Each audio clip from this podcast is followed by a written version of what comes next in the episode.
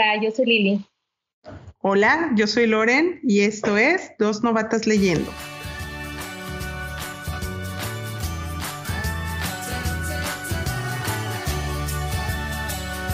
Hola, ¿cómo están? Bienvenidos a Dos Novatas Leyendo. ¿Qué onda, mi Lili? ¿Cómo estás? Hola, muy bien. ¿Y tú? Muy bien, gracias. Eh, pues aquí, el día de hoy, platicándoles que eh, el fin de semana estuvimos celebrando a los papás y pues decidimos grabar un episodio sobre el Día del Padre definitivamente, no sé si tuviste, pero no vi tanta publicación ni tantos podcasts ni nada enfocados a los papás y dije, ¡oh, qué gacho! Entonces, aunque ya pasó, vamos platicando un poquito sobre esto. Nadita, sí estuvo medio, o sea, como que pasó de largo, ¿no? Porque normalmente ponen libros, este, no sé, recomendaciones para regalar a papá o así, y esta vez no vi nada. ¿O será que tampoco es que visite tanto? no sé.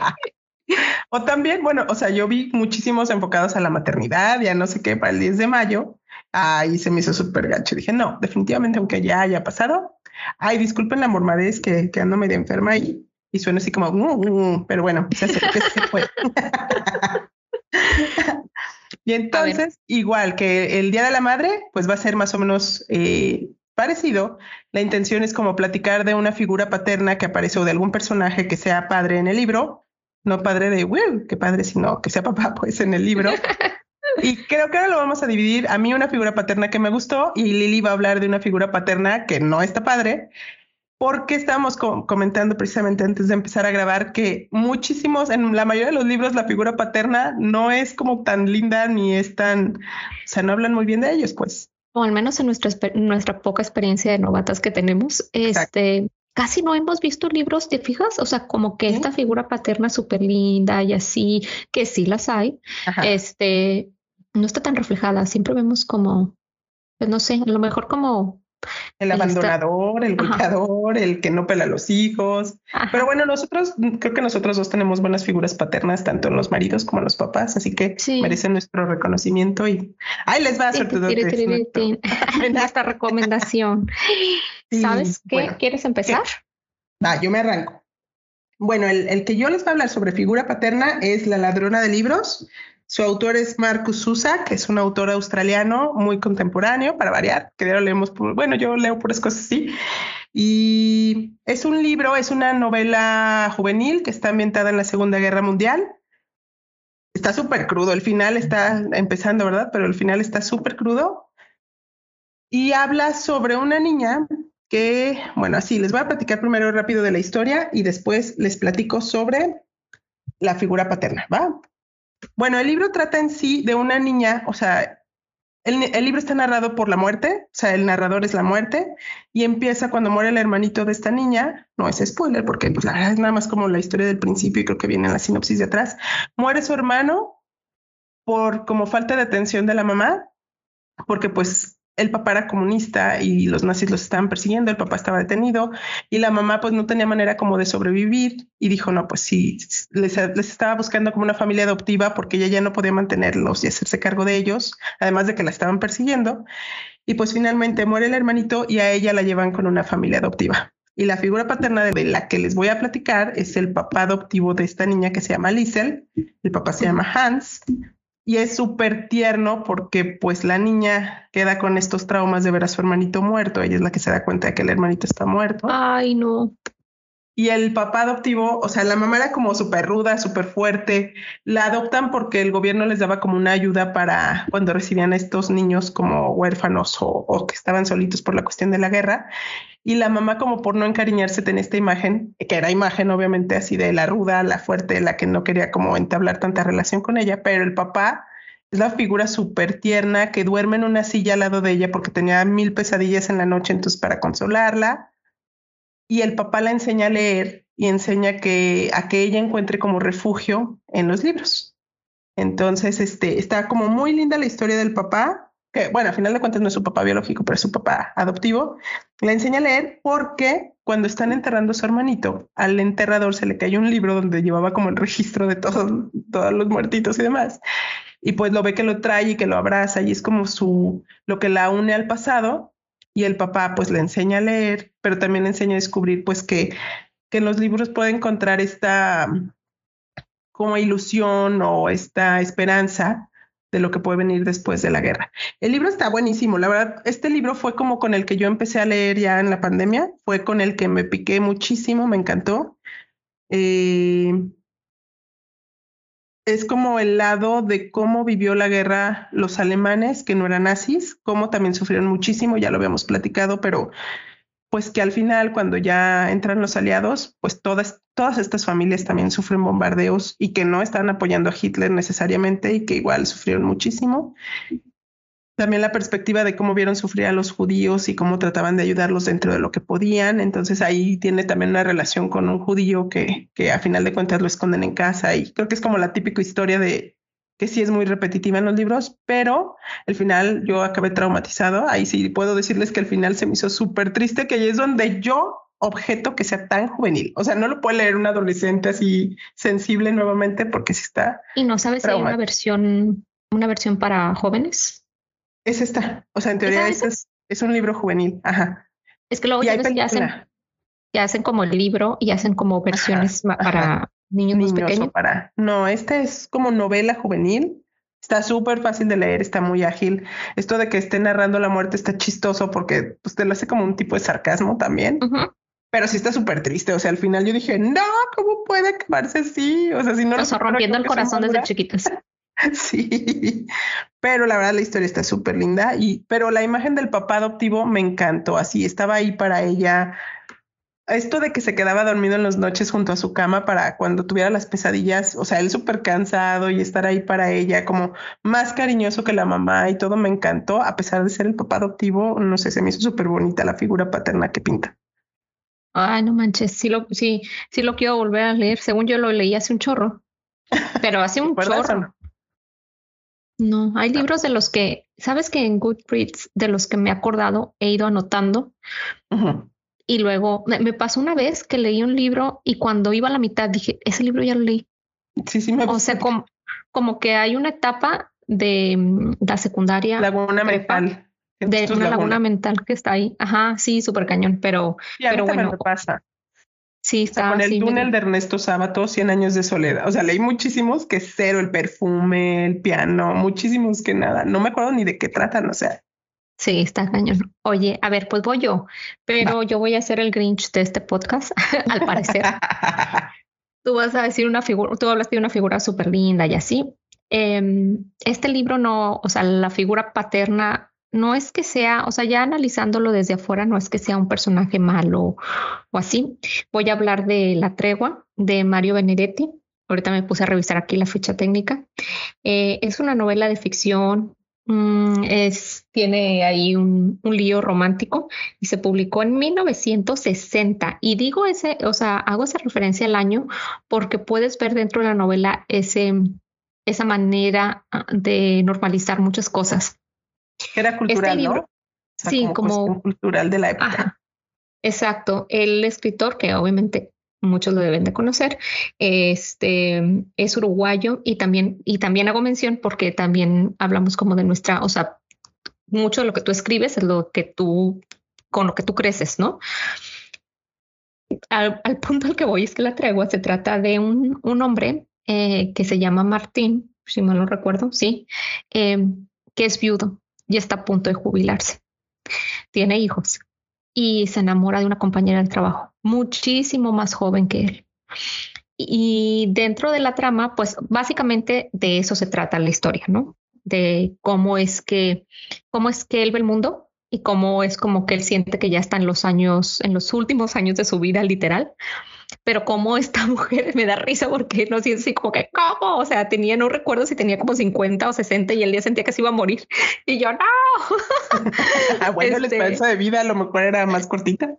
sí, o sea, hay muchas cosas que vas viendo y dices, sí, es mucho como, como lo que se pensaba antes, o sea, como muchas ideas que teníamos antes, la relación esta de con con una mujer joven y todo lo que él va comentando durante el libro. Más que, obviamente no, no quiero hacer spoiler, pero solo, o sea, todo lo que va comentando durante el libro dices, no manches, o sea, qué machista.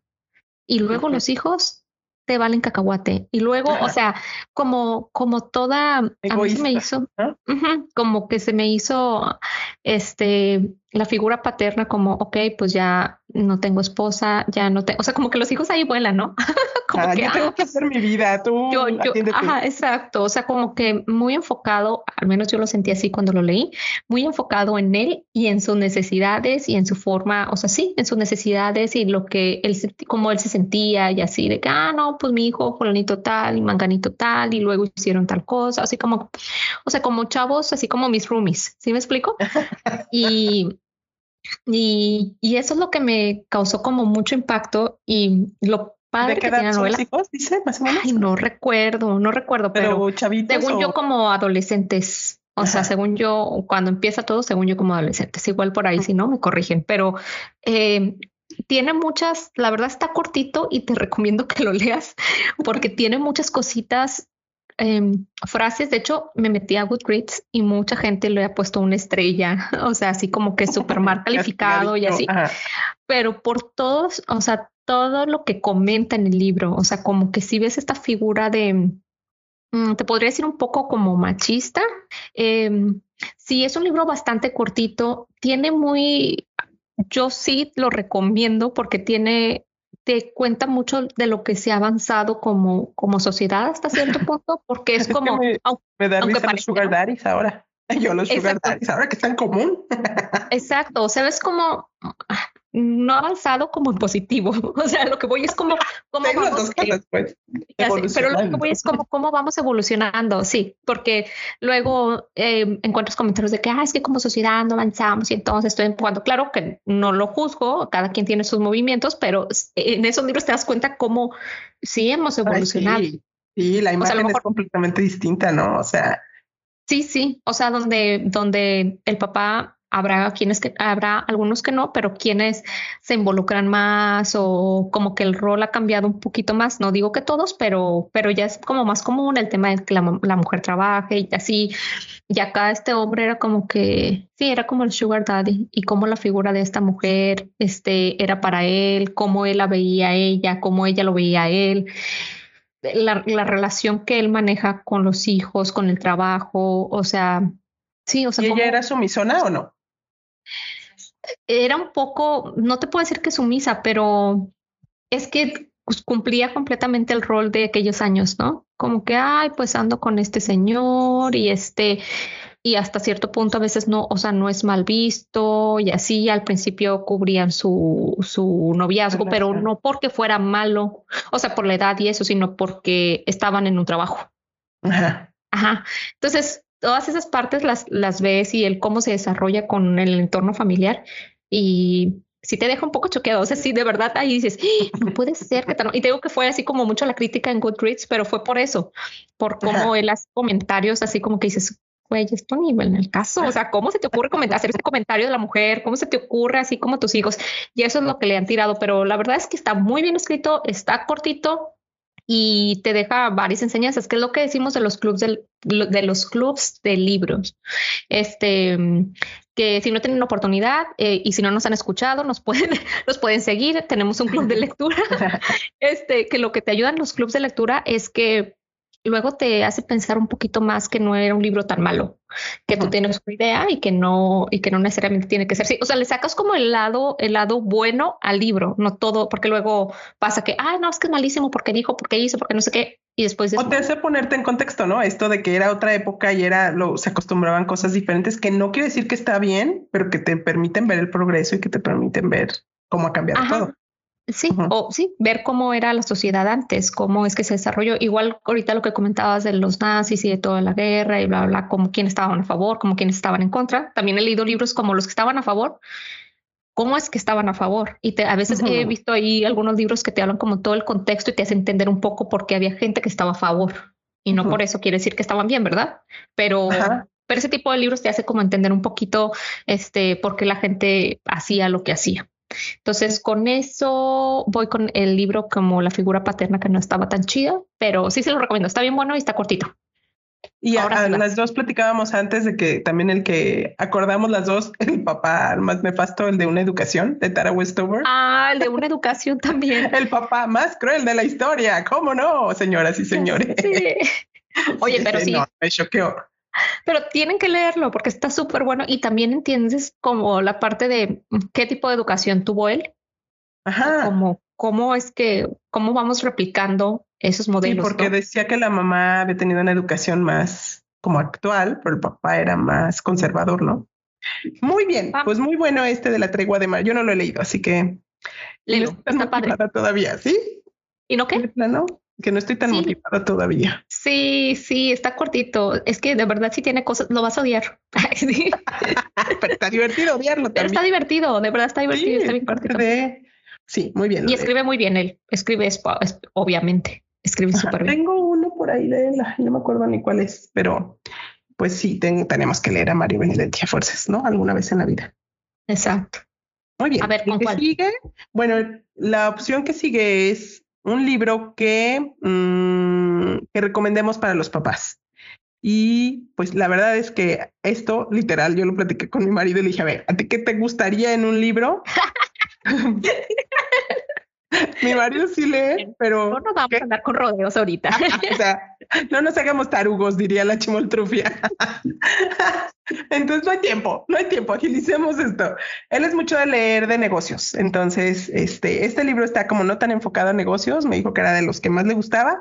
La verdad, yo no lo leí, les voy a platicar la experiencia que él me transmitió, pero además quiero recomendarles un podcast que en parte fue uno de los que me motivó a mí, así como que para entrarle esto de los podcasts, que se llama Libros para Emprendedores. Es de un español que radica aquí en México. Está muy enfocado a libros de negocios y a libros incluso de crecimiento personal. Eh, que me lo recomendó Iván, mi marido, alguna vez. O sea, me dijo, ay, ve, este libro, hablan de él en libros para emprendedores y la verdad se me hace súper ameno el señor, no como nosotros, obviamente, para que no se vayan a ir. Pero él es solo en su programa y es súper ameno, o sea, a pesar de que está solito en su programa. Sí. Y bueno, el libro que me recomendó Iván, mi marido, se llama Factfulness. Es de Hans Rosling, que el autor es médico, eh, pero que falleció antes de que se publicara el libro. Y entonces lo mm. publicaron, sí, lo publicaron su hijo y su nuera. ¿No saben cómo me gustaría tener aquí, Iván, para que me corrijan las tonterías que seguramente voy a decir y que voy a usar palabras muy diferentes? Pero lo que me platica es que el libro habla, este, el autor habla en el libro como de 10 instintos como naturalezas humanas que tendemos a hacer o tendemos a aplicar en el pensamiento que nos crean paradigmas, que no nos permiten ver la realidad. Entonces, este, por ejemplo, el primero se llama The Gap Instinct, que habla que siempre tendemos, que ya lo habíamos platicado también aquí en el podcast, a ver todo como blanco o negro es que la gente está o súper pobre o súper rica. Este fue el ejemplo que me puso él, ¿no? Y cuando dice que no, o sea, que a lo mejor esto pasaba en el mundo hace 30 años, que es justamente lo que te estabas diciendo. Que, que cómo hemos evolucionado, que en realidad la pobreza ya no está tan radical. O sea, ya la mayoría de la gente se sitúa al centro y que no todos son extrema pobreza o extrema riqueza, que hace unos años probablemente sí era así, que tampoco, por ejemplo, los países ya no están así como, uy, los países súper desarrollados y los países no tan desarrollados, sino que ya hay muchos países que se encuentran a medias y que obviamente esto incrementa su calidad de vida y todo, ¿no? Entonces, que tendemos como a tener este instinto o esta naturaleza humana que, que polarizamos todos y decir, polarizamos todo y decimos, uy, es que la pobreza y la riqueza está súper dividida, ¿no? Entonces, que tenemos que cambiar este tipo de mentalidades. Otro es el instinto de la negatividad, que tendemos a ser muy negativos, a, a pensar mal, a pensar como, uy, no, se nos va a cebar, uy, no, se nos, ¿no? Entonces, así va platicando cada capítulo de, de estos instintos. Otro que sea que tendemos a generalizar. ¿Es este libro? Ay, no se va a ver. Sí, sí, sí, es ese, sí. Es ese. Es una portada naranja. Ya lo hay en español. Dice 10 razones eh, por lo que estamos incorrectos sobre el mundo y por qué las cosas están mejores de lo que pensamos. Entonces, como que lo que tú decías, que, tenemos como cierta cultura en la que tendríamos a pensar de cierta manera, pero que las cosas han cambiado y que en realidad no hemos, eh, pues como despertado a ver la realidad. Otra decía, por ejemplo, otro instinto es el miedo. Y él platicaba una anécdota. Bueno, Iván me platicaba a mí que él platicaba una anécdota. el que le dijo que me dijo. sí, el de los hemorroides, así más o menos. Al primo de un amigo, que él era médico y que estaban en una época de guerra y de repente llegó un, un, herido que les tocó atender, que era un piloto de avión y que cuando, y que venía chorreando así algo y no sé qué, y que cuando les tocó atenderlo, les los paralizó el miedo, o sea, les hizo reaccionar y no pensar, porque decían, no manches, es un, es un ruso que nos va a atacar y nos va a matar aquí a todos y ve la sangre y no sé qué y se va a morir y que no lo querían atender y que pues les dio miedo pero cuando descubrieron era que era realmente de su misma nacionalidad, pero que estaba medio congelado y que no podían hablar y lo único que necesitaba era que le echaran mantitas encima y entonces dice, el miedo es otro instinto que nos paraliza, que no nos permite pensar, que no nos permite decidir correctamente. Entonces tenemos que como enfrentar los miedos y, y no sé, te habla así como de varias naturalezas humanas que de cierta manera a veces en la vida no nos permiten avanzar de manera positiva. Y pues de eso trata en general el libro. Tengo algo que decir sobre eso todo muy padre, muy bonito y sí tienes razón. Y la verdad es que sí se me antoja leerlo. Yo me he dado cuenta que, por ejemplo, con los libros, con este tipo de libros, te hace consciente de lo que, o sea, de, en este caso, tus miedos así. Pero para poder desbloquearlos, tienes que trabajarlos y esa parte es la que está bien caño. O sea, yo... Ajá, sí, sí, haz de cuenta, justo me pasó con, me pasa con el tema de grafo, que es cuenta, es descriptivo, o sea, te, te, muestra como fortalezas, debilidades y así. Entonces lo lees y como que el primer paso, cuando lo dicen así de golpe, es como, ah, no sé, pero luego ya como, como que ya te autoanalizas o con acciones que haces y dices, ah, no manches, sí, sí lo hago. Pero luego, ¿qué haces con esa información? Ajá. O sea, ya ahí ya. ¿Qué pasos tengo que seguir para poder, no? Cambiarlo. desbloquear esto, cambiarlo. Y esa es la parte que está bien cañona. Y pasa, siento que pasa con los mismos mismo con este tipo de libros que está bien padre y no digo que no los vean yo te digo ya lo noté y lo quiero leer porque se me hace bien padre pero después de leerlo está estaría padre que vean cómo o sea, cuando una terapeuta.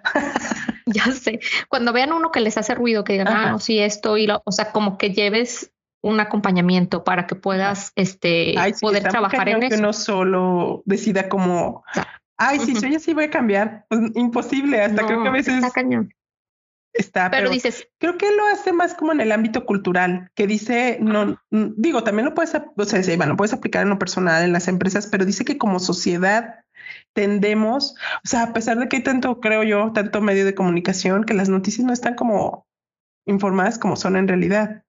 Ah, claro, es que hay otro punto. O sea, eso, eso que te digo es como más como para trabajarlo en ti, pero personal. Eh, o sea, personal, pero cuando, o sea, lo puedes leer desde otro punto de vista también, que es como eh, lo que dices, en el medio no hay nada, no hay nada, o sea, está como todo muy, sí como no pienses, como, no pienses, como no analices, como para, para manipular. Y era, era lo que platicamos, que como la intención es como precisamente tanto que lo hemos platicado, crear como lectores críticos y que no siempre creas que lo que te está diciendo el autor todo es, o sea, investigale, checa tus fuentes, no reenvíes información a veces en el celular sin saber qué onda, de dónde vienen, de, o sea, ese tipo de cosas, que a veces el tener como tanta accesibilidad a los medios y todo puede ser benéfica, pero también puedes decir, híjole, es que se está desvirtuando muchísimo, ¿no? Que creo que pasa mucho. Entonces, es parte de lo que él dice. De hecho, otra parte rapidísimo que, que me comentaba es que ellos tienen una página en internet que se llama, déjame la busco rápido porque no me acuerdo. Se llama gapminder.org o gapminder.org en donde te permite hacer como unas encuestas y estas encuestas como para medir qué tanto sabes de cómo realmente está el mundo. En cuestión, por ejemplo, de este, niñas, eh, la escolaridad en niñas, este, la contaminación en el mundo, la hambruna mundial, eh, no sé, temas así que, que, que, están muy relacionados a los objetivos de la ONU, y comentaban que hicieron esta encuesta a personas con educación, o sea, universitario, maestría y todo, y que los resultados que daban de lo que ellos pensaban de cómo estaba el mundo estaba totalmente equivocado y que pusieron a hacer unos changuitos a contestar la encuesta así random y que las respuestas que daban los animales eran más acertadas que personas letradas, porque en realidad la información no es correcta lo que se nos da a conocer y cosas así. Entonces está como interesante si se quieren meter a la página a contestar las encuestas. Espero haberlo comunicado bien, de acuerdo a lo que Oye, pero está súper Sí, está padre para que cuestiones qué, qué de lo que transmites es cierto y qué no, ¿no? El fin de semana estuve platicando con unos amigos del, de ah, un tema de una película que acaba de salir y que está como en el cine. ya sabemos cuál. Está bien. Entonces yo ni, a favor ni en contra, porque como que lo que dices, como siempre tratar de hacer un punto medio, porque en realidad no sabes, no tienes la verdad absoluta, o sea, como entender la parte que está en contra, entender la parte que está a favor, pero pero el punto que me daban estos, estos chavos se me hizo bien interesante y rescaté muchos puntos que yo no había visto. Y dije, ah, es cierto, ellos estaban a favor. y, y, me explicaban algunos puntos y dije, claro, es cierto. Y esta parte de volverte, o sea, de tener, um, platicar con personas que tienen otros puntos de vista, este, leer estos, este tipo de libros que te dan eh, como Ajá, exacto, te ayuda muchísimo. Y aparte tienes muchos temas de conversación. Eso también está, eso también está chido. Nos falta, siempre nos falta tener temas de conversación. ya sé. Oye, va, pues muy bien. Voy con el último. Este libro se acaba de publicar hace poquito. Se llama La revancha de los poderosos de Moisés Naim tengo entendido que este señor ha publicado eh, más de 10 libros eh, relacionados con temas eh, de política. Me lo mandaron hace poquito, no lo he terminado, entonces no puedo contarles mucho de ello, pero si te gusta la novela de no ficción, este libro es para ti. Hace un análisis sobre las democracias, entre comillas, que existen en Latinoamérica, cómo se maneja cómo se maneja, decora, maquilla la política. Eh, obviamente todo tiene que ver con temas de em, em, socialismo, este, las nuevas políticas o lo que está el el boom que tenemos ahorita en Latinoamérica por el tipo de ideología que se está manejando, que lo podemos ver en Argentina, lo podemos ver en Perú, lo último que pasó, lo vemos ahorita en México. Entonces, básicamente un analista político que te, que te cuenta más o menos desde su conocimiento, más o menos no, te cuenta desde su conocimiento eh, lo que él ve para, el ambiente político. Dice eh, nada más aquí, poquito le leo un libro para entender cómo se obtiene, se usa, se abusa y se pierde el poder en el siglo XXI. Entonces, está bien interesante. Te digo, no les cuento más porque la verdad es que tampoco lo he terminado, pero a mí que me encanta la, la no ficción, está buenísimo y obtener puntos de vista diversos cuando uno de los, creo yo, y a lo mejor ahí ya todos crucificándome, uno de los peores errores que podemos cometer es creer que tenemos la verdad absoluta sobre un punto de vista, ya sea, o en este, en este caso que estamos hablando de, de, libros de política, que tenemos una, o sea, que nuestra idea es la correcta. Eh, siempre hay que cuestionarse, dudar y volverse a, a cuestionar, porque a final de cuentas, pues los políticos son personas y cometen errores como cualquiera de nosotros. Eh, entonces siempre hay que estar ahí cuestionándose y ver y ver y juzgar y poner el dedo sobre la gente que no está gobernando, gobernar, gobernando bien. Válgame Dios.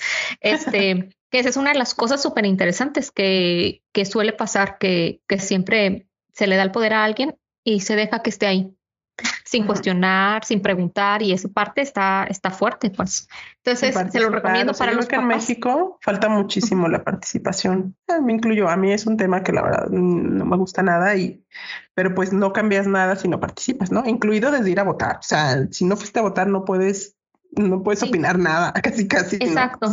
y normalmente tratamos de evadir ese tipo de temas porque sabemos que son temas sensibles pero es responsabilidad social, o sea, es tu responsabilidad social. Ajá. Sí, de, ah, Para ti, tus hijos, simplemente, o sea, siendo egoístas por tus hijos, así. Exacto.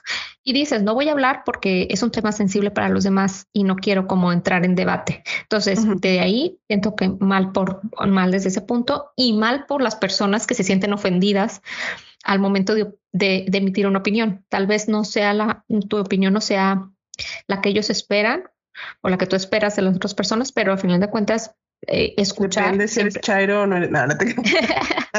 siempre escuchar. Esta, fíjate que ya, ya eh, con esto vamos a cerrar porque pues, luego entramos a temas de política. Después platicamos de este, religión, no te preocupes. ya sé. Este, eh, cuando alguien está como muy a favor de un partido político, también es importante saber por qué está de ese lado. Alguna vez escuché a alguien muy cercano a mí decirme, ah, pues yo voté por tal persona porque yo soy pobre y sigo pobre. O sea, yo quiero ver si esta persona va a hacer un cambio, porque al final de cuentas, si no lo hace, yo voy a seguir pobre. Entonces, o sea, como que nunca hay un, o sea, tenía un punto bien importante que, era cierto. O sea, decía, me suena lo que platicaste alguna vez de la rusa y Stalin, que dices, pues es que ellos, o sea, puedo ser el demonio mismo, pero ellos vieron un cambio, ¿no? O sea, para ellos fue de, yo estaba sumida en la miseria y llegó él no soy la mujer más rica, pero mis carencias son menos, ¿no? Exacto. Y acá, acá era igual. O sea, acá fue como, mm, pues, o sea, cuando me dijo, cuando me dio su punto, dije, claro, tiene un punto. Él, o sea, él lo está viendo desde, desde su realidad, desde lo que ha vivido. Entonces, completamente de acuerdo porque, o sea, por qué hiciste lo que hiciste. Pero también es nuestra responsabilidad como sociedad seguirnos informando, leer, conocer y no conformarnos con lo que tenemos. O sea, tal vez nos equivocamos en el camino o no, pero es importante leer de política y entender y saber también cómo funcionan las cosas. Igual aquí lo que pasa en Estados Unidos. Participar también, ¿no? Sí, aquí también ha habido mucha, en Estados Unidos, mucha división política después de lo que pasó con el COVID. Y después de que pasó ahorita con el tema de las armas, se dan cuenta que ningún partido político, o sea, siempre hay divisiones, pues entonces es importante leer, chavos. este, y ya, con eso termino mi reflexión política del día de hoy. Oye, es que vi un video de Biden el fin de semana que se cayó de la bici y yo, oh no, Torito, oh. la cadera. Ya sé, centímetros de nos va. No manches, ya está bien grande. O sea, ese señor muy apenas 79, ¿no? 79. Oye, yo cuando leí yo, oh por Dios, si se cayó de la bici, yo, ayúdenlo. Pero fíjense, algo rescatable de, de todos los políticos, o sea, de él y del que está en México, no manches, persistir, persistir y nunca desistir. O sea, no, pero de verdad, o sea, si algo, si algo bueno. Mira, ¿le podrías admirar a él? si algo puedo admirar, no admirar, pero si algo Sí, algo resaltar, resaltar de los dos, de los dos. O sea, este también ahí estuvo. O sea, y lo, lo saco a colación porque cuántos años tiene eh, eh, Biden. O sea, y lo logró. Este, y el otro también. O sea, entonces, moraleja. Nada más siempre que uno cosas... gira la ardilla y el otro no. O sea, como que de edad sí, a veces sí ayuda y a, veces sí ayuda y a veces no. Este, pero como, como esas, esas siempre hay alguien, o sea, siempre las personas tienen algo interesante. Entonces, nosotros también por eso estamos aquí, persistiendo y nunca desistiendo. Tenemos algo interesante que ofrecer. A ver. Oigan, pues muy bien. Este, la revancha de los poderosos, si tienen oportunidad y todavía, todavía alcanzan a regalarle algo papá antes de que se termine. Sí, yo creo que sí, hombre, todavía. De verdad, este, regálenselo. Y más si les encanta, luego los papás les encanta leer de este tipo de temas, están bien buenos. Este, a ver, repite los dos, los dos tuyos, nombre este, y autor. La revancha de los poderosos de Moisés Naim. Fue este eh, último que platicaste. Fue este último y este tiene como 370 páginas, una cosa así. Y eh, la tregua de Mario Benedetti, que ese siento que es más bien como para, o sea, como tiene romance y eso. Ajá, es, más como la figura paterna que no te gusta. Exacto. Entonces, a ver tú cuál vas. Los míos son este La ladrona de libros de Marcus Zusak que está larguito, es una novela, tiene 520 páginas más o menos. Y para regalar a papá es Factfulness, eh, que tiene aproximadamente como 300 páginas también. Y el autor es Hans Rosling, con su hijo. en realidad, sí, está padre. Ah, creo que es como un enfoque muy diferente a, este tipo de libros que conocemos. Y digo, lo publicó su hijo, Ola Rosling, con ayuda de su esposa, que es Anna Rosling Brunlow. A ver, yo ahorita acabo de ver este, me puse aquí a buscarlo a ver si. El de. Ah, Roslyn, hola Roslyn o algo así. ¿Es la esposa? Ajá, hola, no, hola es el hijo. Ah, es, que, viene hola como. o algo así. Por eso. Por eso, por eso. Ah, es que lo encontré aquí en la biblioteca de la colonia, pero parece yo sacando libros de todas partes, ¿no? Ten reasons we're wrong about the world. Ajá. 10 razones por las que estamos equivocados sobre el mundo y por qué las cosas están mejor de lo que, de lo que piensas. ¿Va? Muy bien, pues esas son nuestras recomendaciones del día de hoy. Esperamos que hayan disfrutado o que los inspiren a leer alguno de estos libros. Pues listo, yo ya no tengo nada más que decir por hoy. Ya después de que después de haber hablado de política. este, pues nada, esperamos que nos acompañen en el siguiente episodio. Si quieren unirse a nuestro club de lectura, nos pueden escribir por Instagram y escucharnos por todas las plataformas que Loren se la sabe, que son como mil, ¿no es cierto? Spotify segurísimo. Em, cada vez que subimos episodio lo dejamos en las redes para que también de ahí den clic y nos puedan escuchar. Y si tienen alguna sugerencia de libros que, que quieran que hablemos o temas de los que quieran que platiquemos, también lo dejan en comentarios, please. Sí, si me pueden recomendar algunos libros para papás que crean que, son como buena opción, también déjenoslos por ahí. Y eh, invitarlos al club de lectura. El próximo mes vamos a estar leyendo juvenil. Entonces, este fin decidimos qué libro y ya lo estaremos publicando en redes para que si se quieren unir, como decía Lili, nos manden un mensajito directo y se unen. ¿Sale? Muchísimas gracias por escucharnos. Síganos en nuestras redes, arroba dos novatos leyendo, pegadito. Muchísimas gracias por escucharnos. Bye.